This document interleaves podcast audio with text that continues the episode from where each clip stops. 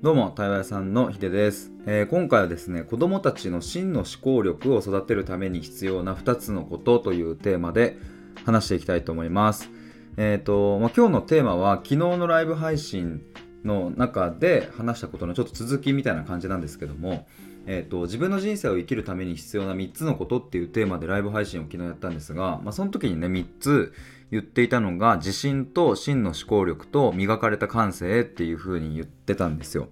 で、まあその話をしてる時にですね、リスナーさんから、えっ、ー、と、まあ今日のまさにこのタイトル、えー、子供たちの真の思考力を育てるためには、まあ、どんなことが大切ですかねみたいなことをコメントをいただいて、で、その時にわーって僕はあの答えていたんですけれども、あの、まあ、これがね、結構大事だなってあの改めて思って、まあ、大事っていうのは、えっと、今実際に子供がいる人たちだけじゃなくって、えーとまあ、自分と向き合いたいとか、えーと、そもそも自分らしく生きられてないとか自分の人生を生きれてないのって何でなんだろうっていうふうに考えてる人たちにとっても、まあ、今日のこの話っていうのは何かしら、えヒントになるんじゃないかなと思って改めて収録を取ろうと思い、えー、こういうふうになっております。え、ー、と、最初にちょっとお知らせなんですけども、あの、連日オンライン対話会のご案内をしていたんですが、あの5月1日の対話会はですね、え、ー、と、無事に、えーと、満席になりまして。でその後6月1日の、まあ、翌月ですね。の対話会を先に先行予約したいですっていう声が続いてなんとそちらがあのまだ告知してないのに、えーと、定員が埋まりました。ありがとうございます。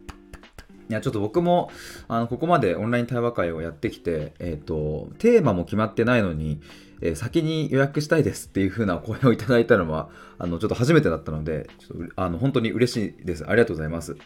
あの、まあ、このね、対話会は毎月1日やってるし、で、時間も固定なのでね、あの皆さんもこう調整しやすいっていうところはあるかなとは思うんですけれど、えー、まあ、それにしても、あの、とっても嬉しいです。ありがとうございます。えっ、ー、と、7月1日も、あの、8月も、これから、まあ、何か特別な予定がない限りは、毎月必ず1日にやっていくので、えー、ぜひタイミングいい時にですね、参加してくださったら嬉しいです。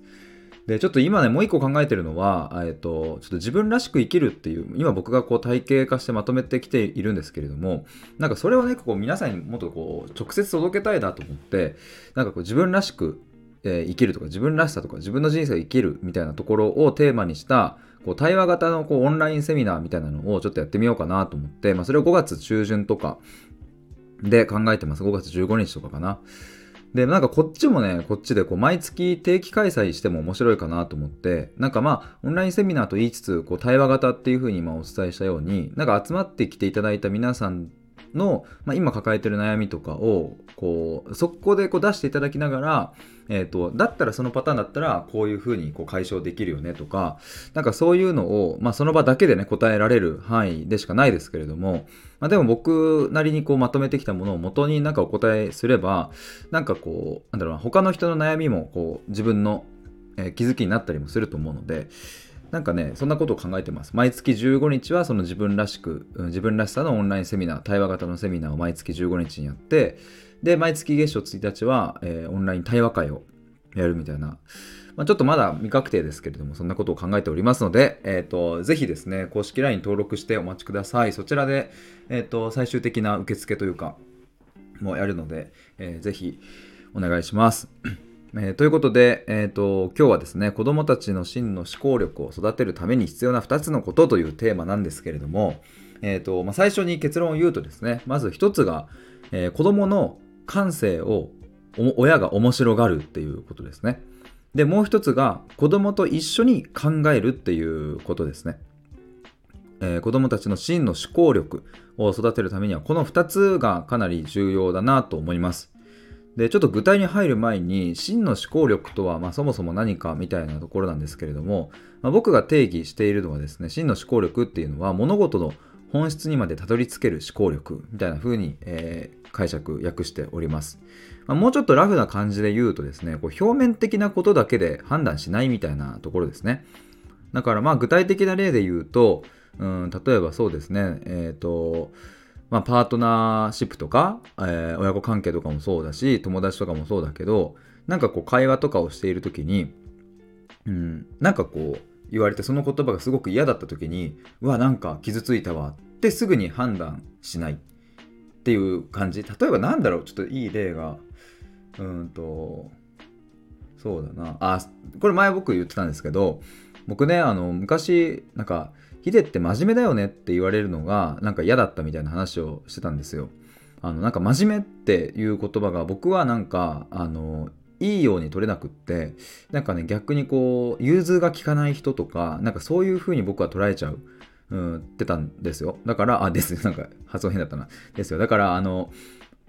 こう他の友達とか、えー、大人たちから「いやヒデって本当に真面目だよね」って言われるとなんかね素直に受けれない受け取れない感じがあったんですけれども例えばねそれをなんか真面目だよねって言われた時に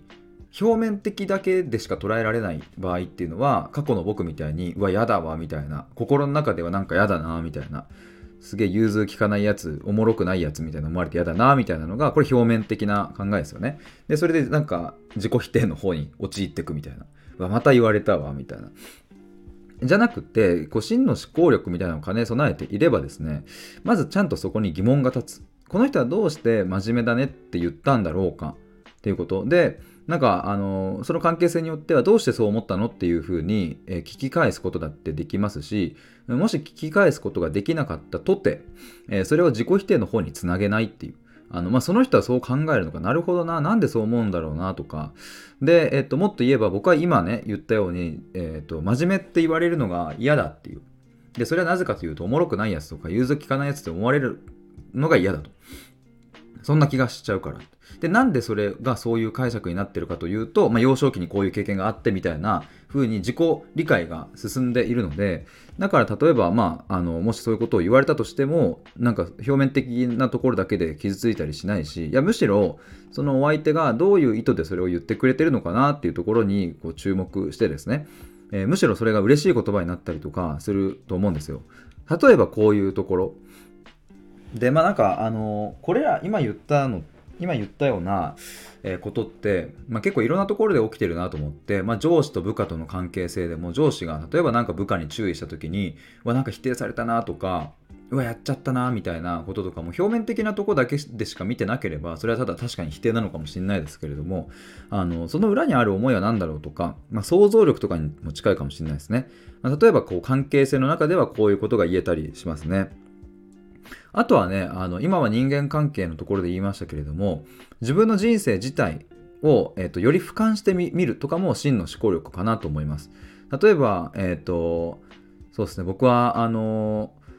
えーと、社会人になってすぐにですね彼女に振られてですねあの本当にどん底を さまよっていてマジでセミの抜け殻みたいになってたんですけども例えばその時は本当につらかったんですよめちゃくちゃでただその時にうんとあその時にて今思うとねその経験って、えー、やっぱりこう自分の血となり肉となり、うん、でやっぱりあの当時一緒にこう過ごしていた、まあ、当時付き合っていた彼女との時間があったから今自分の、うん、いろんな考え方がねこうなんか洗練されているところもあるしとかって思うと人生をねこう俯瞰してみるとあの辛かった瞬間もやっぱりプラスになってたりするってまあこれはねあの皆さんも経験のあるところだと思いますがこれもこう真の思考力、まあ、要は物事の本質にまでたどり着ける思考力みたいなものがなければ辛い。もうそれで終わりみたいな。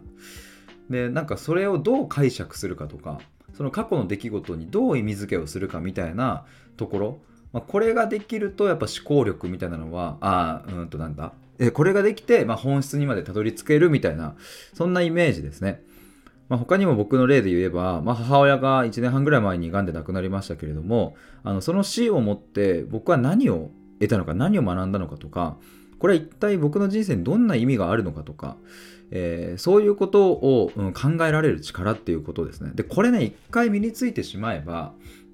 自転車に乗れてからあの乗れなくなるっていうことがないようにですねあの乗りこなすことができるんですよ。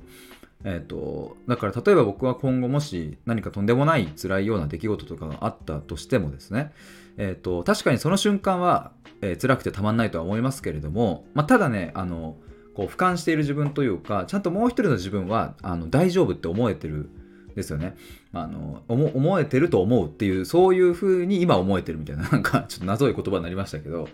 でもなんかあの要はそれがこう自信とかにつながるかなと思うんですが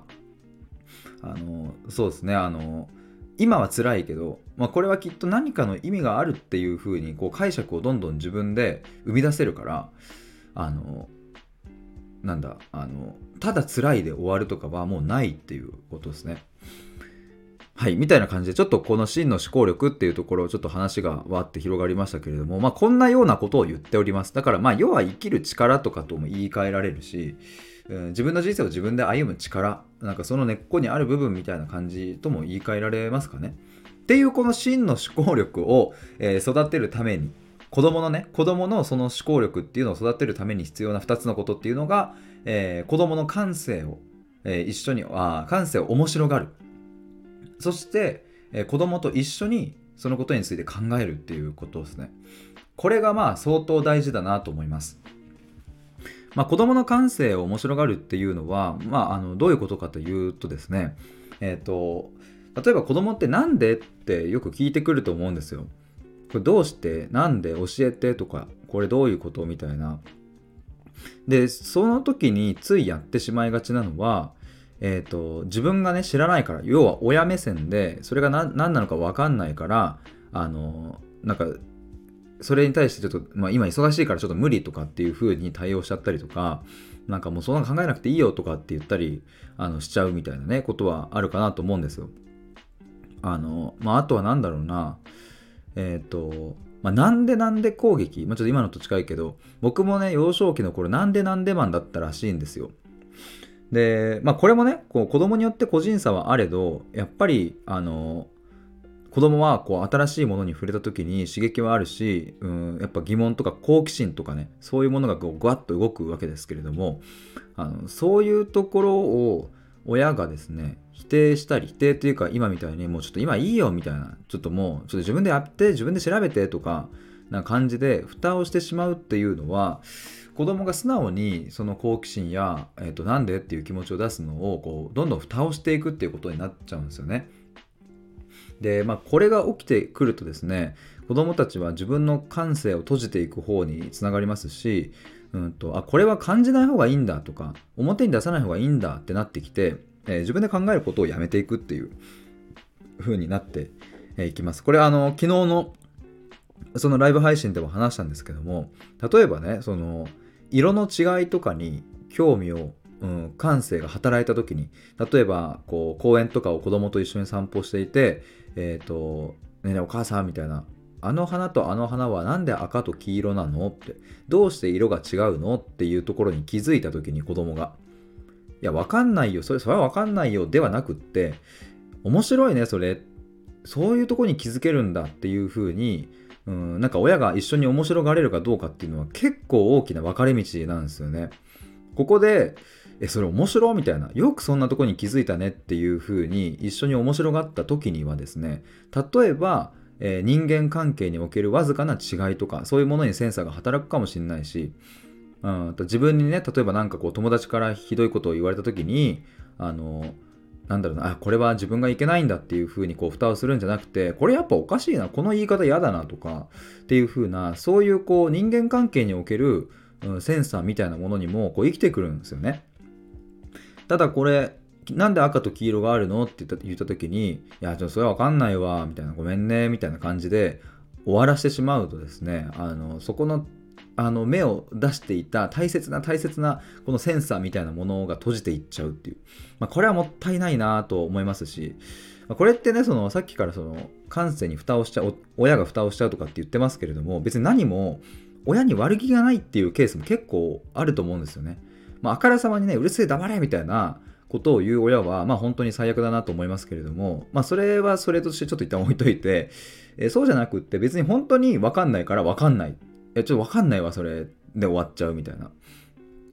で、別にそれ悪気もないし、本当にね、正直に分かんないから分かんないって言ってるだけなんですけれども、やっぱね、ここでね、面白がるっていうのは結構大事だなと思いますね。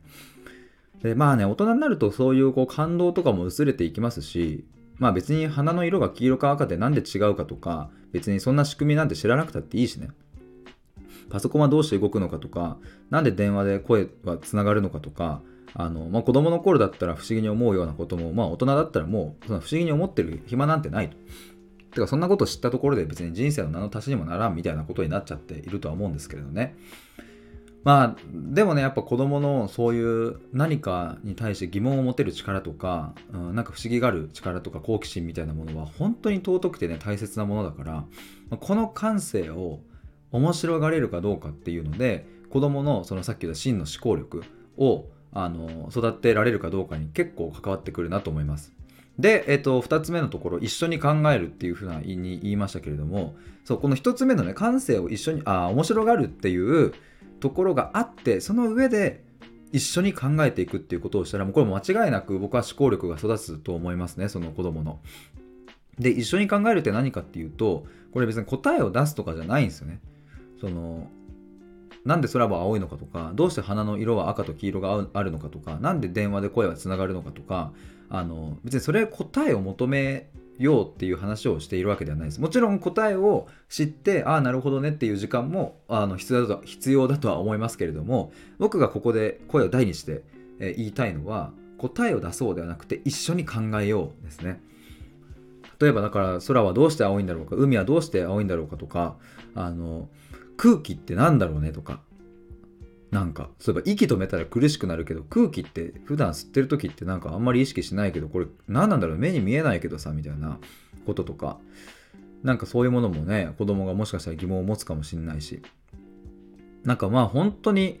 そこっていうところを子供は指さしてなんか言ってきたりするとは思うんですけどもその時にねやっぱ一緒に考えるっていうスタンスはねめちゃくちゃ大事だなと思いますね。面白がった上でえーと、どう思うかっていうとこですね。で、なんか僕これライブの中でも言ったんですけど、例えば子供が、えっ、ー、と、これどう、なんで、どうして教えてとかって言ってきて、言ってきたら、で、自分も分かんなかったとしたらね、うーん、なんでだろうねって言いながら、どうしてだと思うっていうふうに質問を質問で返すっていうのは結構ありだなと思います。で、今話してて思いましたけれども、仮に答えを知っていたとしてもね、一旦この返しはいいんじゃないかなと思いますね。だからあのなぜ空は青いの？って聞かれた時にあそれはこうでこうでこうでこうだからだよみたいなのを、まあ、一発で即回答できたらいやお父さんすごいみたいな感じになるかもしれないしだから別にそれはそれでね面白いと思うんですけどあのそれがダメってわけじゃないんですけどもでもなんか時に自分が答えを知っていようとも、うん、ちょっと知らないふりをしてえわかんないなって言いながら一緒に考えてみたりしてでなんかもし子供がですねなんかそれっぽい答えにたどり着いたらやば天才じゃんみたいな感じですごいねみたいなよくそういうふうに考えられるねみたいなことを一緒にやっていけばあの考えること楽しいってなるしでさっき言ったように、うん、そういうところに疑問を持っていいんだって思えるってこれ結構でかいですね。結構さ皆さんもその心当たりあると思うんですけど会社とかで、えー、とかまあなんだろう学校とかでなんかなんかおかしいなと。か例えばその A というプロジェクト B というプロジェクトあってなんかみんな A って言ってるけどいや B の方が良くないとかあの上司は左に行こうって言ってる言ってるけど右の方が良くないとか、まあ、クラスのみんなでなんかこうこれをするみたいなこと言ってるけどいやそれじゃない方が良くないとかっていう風な違和感みたいなものってなんかまあ皆さんも一度や二度、まあ、どころじゃなく経験したことはあると思うんですけども、まあ、そもそもその違和感を感じられるかどうかっていうところがこの感性を面白がるっていうところにもうかなり、えー、紐づいてきますね。えーと、違和感に蓋をしないっていうところ。これはもういかにその親が一緒に感性を面白がってあげるか。そこに疑問を持っていいんだよっていうことを、まあ、一緒にこう教えてあげられるかっていう。まず一つここに関わってくるっていうのとそしてこの一緒に考えるっていうことは、まあ、要はですね、えーと自分が疑問に思ったことなんであの花は赤と黄色があるのかっていう疑問を親と一緒に考えるということは言語化するっていうことなんですよね。要は自分の意見をちゃんと伝えるっていうことにつながってきます。だからそれを一緒に親とやっていくとねその組織の中とか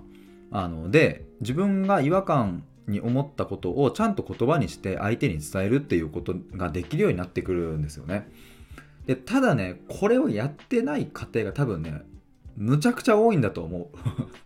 僕もできんのかな？わからない。あの、ごめんなさい。あの、僕は子供もいませんし、えっ、と、結婚もしておりませんが、いや、でも、あの、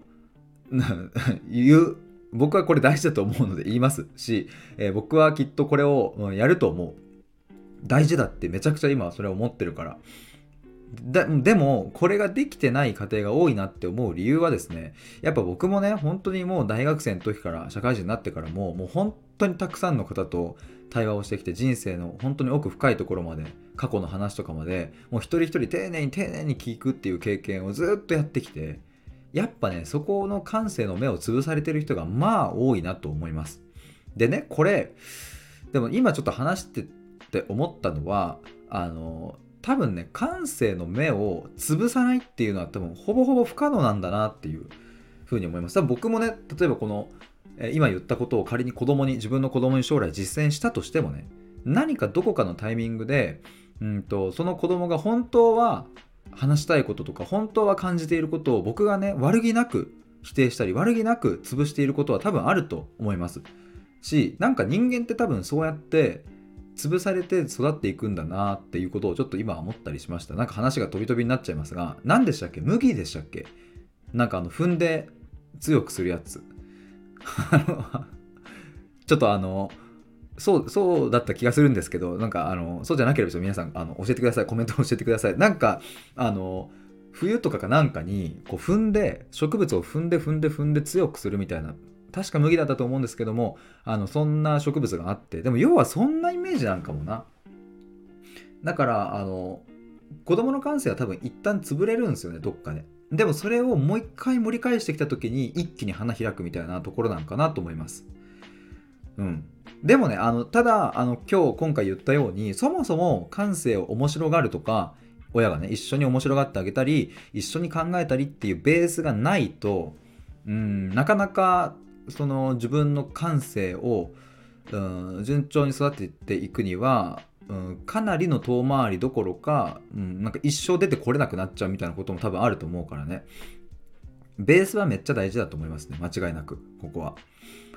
まあ、その上でねえー、子供は多分一回どこかで、えーと、潰れると思いますし潰れるっていうのはその感性の目がね。